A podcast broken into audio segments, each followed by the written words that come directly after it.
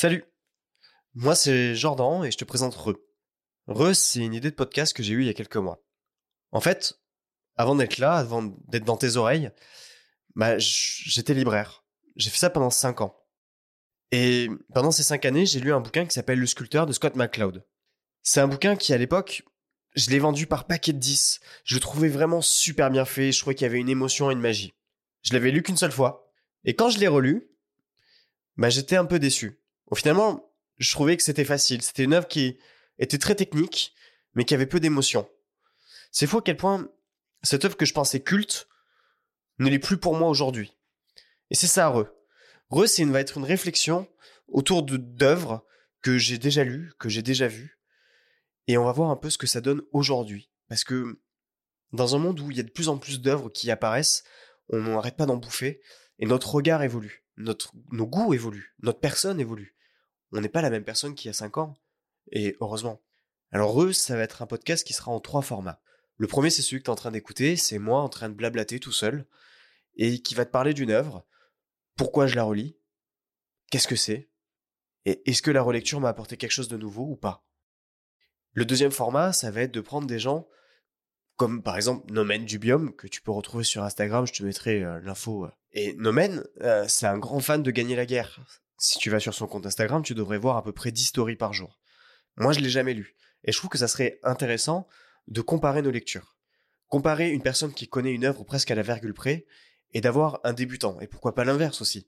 Moi, il y a des œuvres que je peux consommer plusieurs fois par an et que je connais peut-être à la virgule près et que d'autres personnes pourraient découvrir. Le troisième format, il est un peu plus audacieux.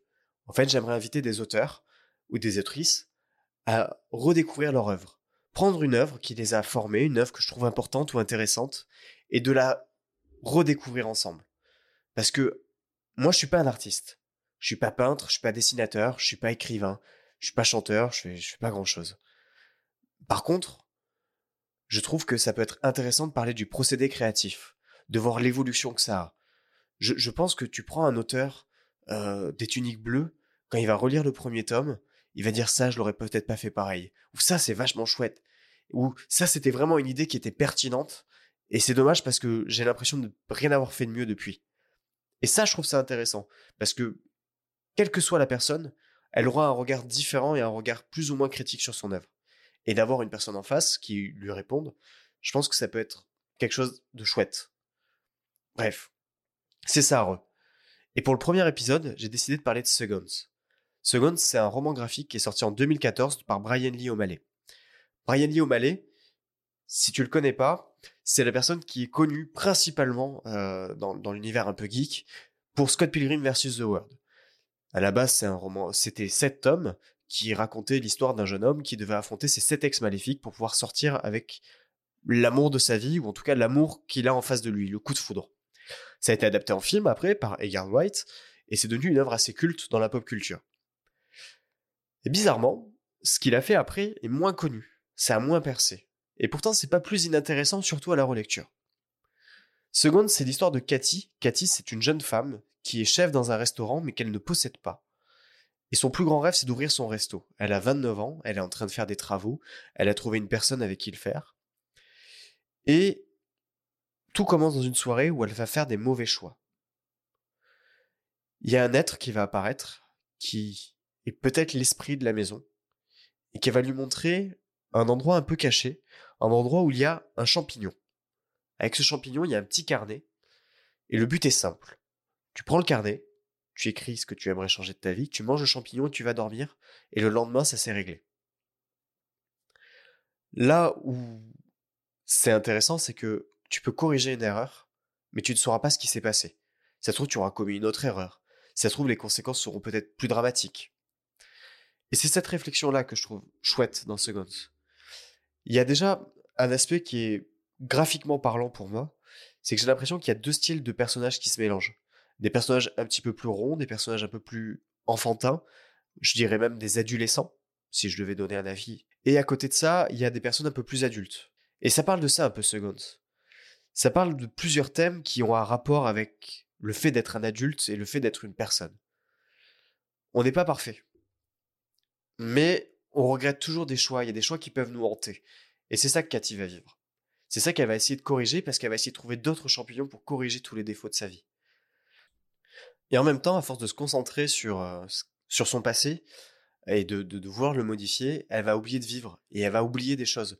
C'est assez rigolo parce que si vous connaissez, il y a une personne, je mettrai un lien qui s'appelle Julien Josselin, dit Jules Fou, euh, qui a fait un court métrage un petit peu dans le même esprit, dans le, dans le même ressenti en tout cas, qui est sur Instagram et, et, je mettrai le lien et qui est assez intéressant sur le fait de, de reset les trucs qui sont pas agréables et au fur et à mesure on en oublie sa vie on oublie qui on est. On oublie au fait que nos erreurs sont importantes. On est formé de ça, on est formé de nos erreurs et de nos succès. C'est ce mélange qui nous compose. Et c'est le moment où on l'accepte qu'au final, on, a ce, passage à l'âge adulte dans le comics. Et, ça, je trouve ça chouette, au fait, parce que c'est une construction d'une personnalité. À travers du fantastique, c'est une espèce de fantastique un peu intimiste. Quand tu prends un objet, un, enfin, un élément fantastique et que tu l'inclus dans une œuvre, c'est intéressant quand ça a un but. Prendre un monde magique et juste dire on est dans un monde magique, c'est formidable. Pour moi, ça n'apporte rien. Au fait, le fantastique est quelque chose qui apporte des messages. Quand tu prends le Seigneur des Anneaux, il y a différents messages qui ont été apportés sur l'industrialisation ou l'écologie. Plus ou moins reconnus par l'auteur, en tout cas, c'est ce qu'on peut ressentir aujourd'hui. Bref, mais je m'égare. Donc, Seconds, la première fois que je l'ai lu, j'ai pas trouvé ça transcendant. Je l'ai acheté parce que j'étais fan de Brian Lee O'Malley et parce que je suis un grand fan de Scott Pilgrim. Et ça m'avait pas parlé parce que j'étais pas dans une phase de vie qui est en écho à ce qui se passe dans Seconds. Et c'est ça qui est intéressant dans une relecture au final. C'est de redécouvrir une œuvre sur un autre regard. Il y a une œuvre dont je vais parler plus tard qui s'appelle Le combat ordinaire de Manu Larsonnet, qui est une bande dessinée qui m'a parlé à mes 17 ans, à mes 23 ans et aujourd'hui à mes presque 30. Mais pas de la même manière. Et il y a des éléments critiques qui sont apparus au fur et à mesure. Là, ça m'a permis de découvrir quelque chose.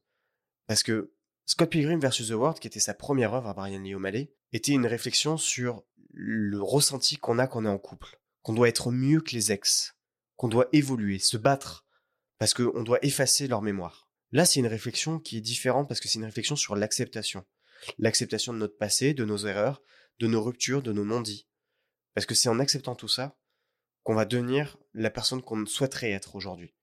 Voilà, c'était une œuvre qui était vraiment passionnante. C'est disponible chez Dargo. Vous pouvez aussi le trouver en VO dans des librairies indépendantes anglaises. Et je vous invite à le lire en VO si vous, en êtes capable.